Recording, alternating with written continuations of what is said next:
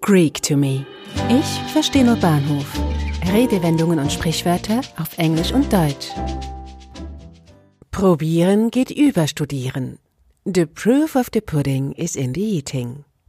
Die Ausgabe dieser Episode ist auf den 25. Dezember 2020 gefallen.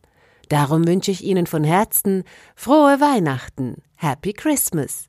Probieren geht über Studieren. The proof of the pudding is in the eating.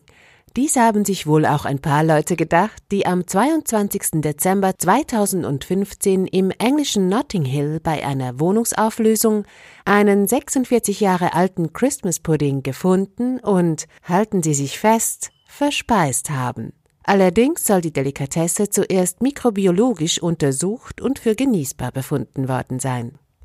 Traditionell wird der Christmas Pudding in Großbritannien, Irland und in einigen Ländern des Commonwealth am ersten Weihnachtstag, also am 25. Dezember, aufgetischt. Ursprünglich handelte es sich beim Pudding nicht um eine Süßspeise.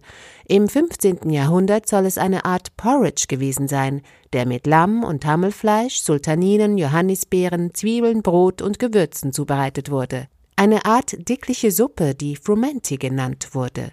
Später wurde das Ganze in einen Darm gepresst.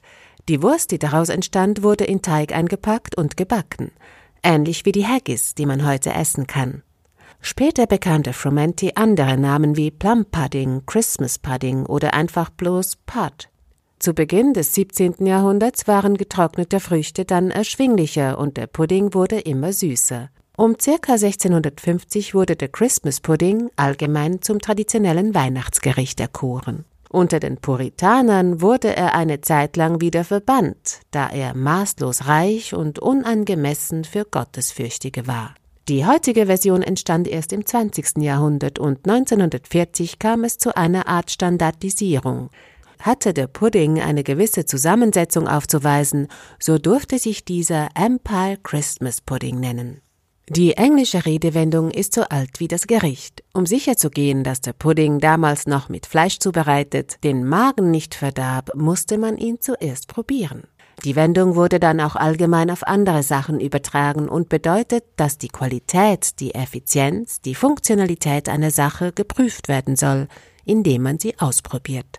Bekannt ist das Sprichwort auch in einer verkürzten Form. Zuerst wurde sie abgewandelt in The Proof of the Pudding. In den USA mutierte sie dann zu The proof is in the pudding. Darling, are you sure you fixed the car properly? It doesn't look right. Of course I'm sure. Well, the proof of the pudding is in the eating. Let's start it. Liebling, bist du sicher, dass du den Wagen richtig repariert hast? Da stimmt doch was nicht. Natürlich bin ich mir sicher. Nun, probieren geht über studieren. Starten wir den Wagen. Die deutsche Wendung probieren geht über studieren ist seit der zweiten Hälfte des 19. Jahrhunderts in mehreren Wörterbüchern zu finden, so auch im Wörterbuch der Gebrüder Grimm. Bereits Julius Caesar soll in ähnlichem Zusammenhang gesagt haben, ut est rerum omnium magister usus. Die Erfahrung ist die Lehrmeisterin aller Dinge. Zum Schluss rate ich Ihnen, Studieren Sie nicht lange, welche Weihnachtsplätzchen oder Gurzli Ihnen munden könnten. Probieren Sie einfach alle. Sie wissen ja, the proof of the pudding is in the eating.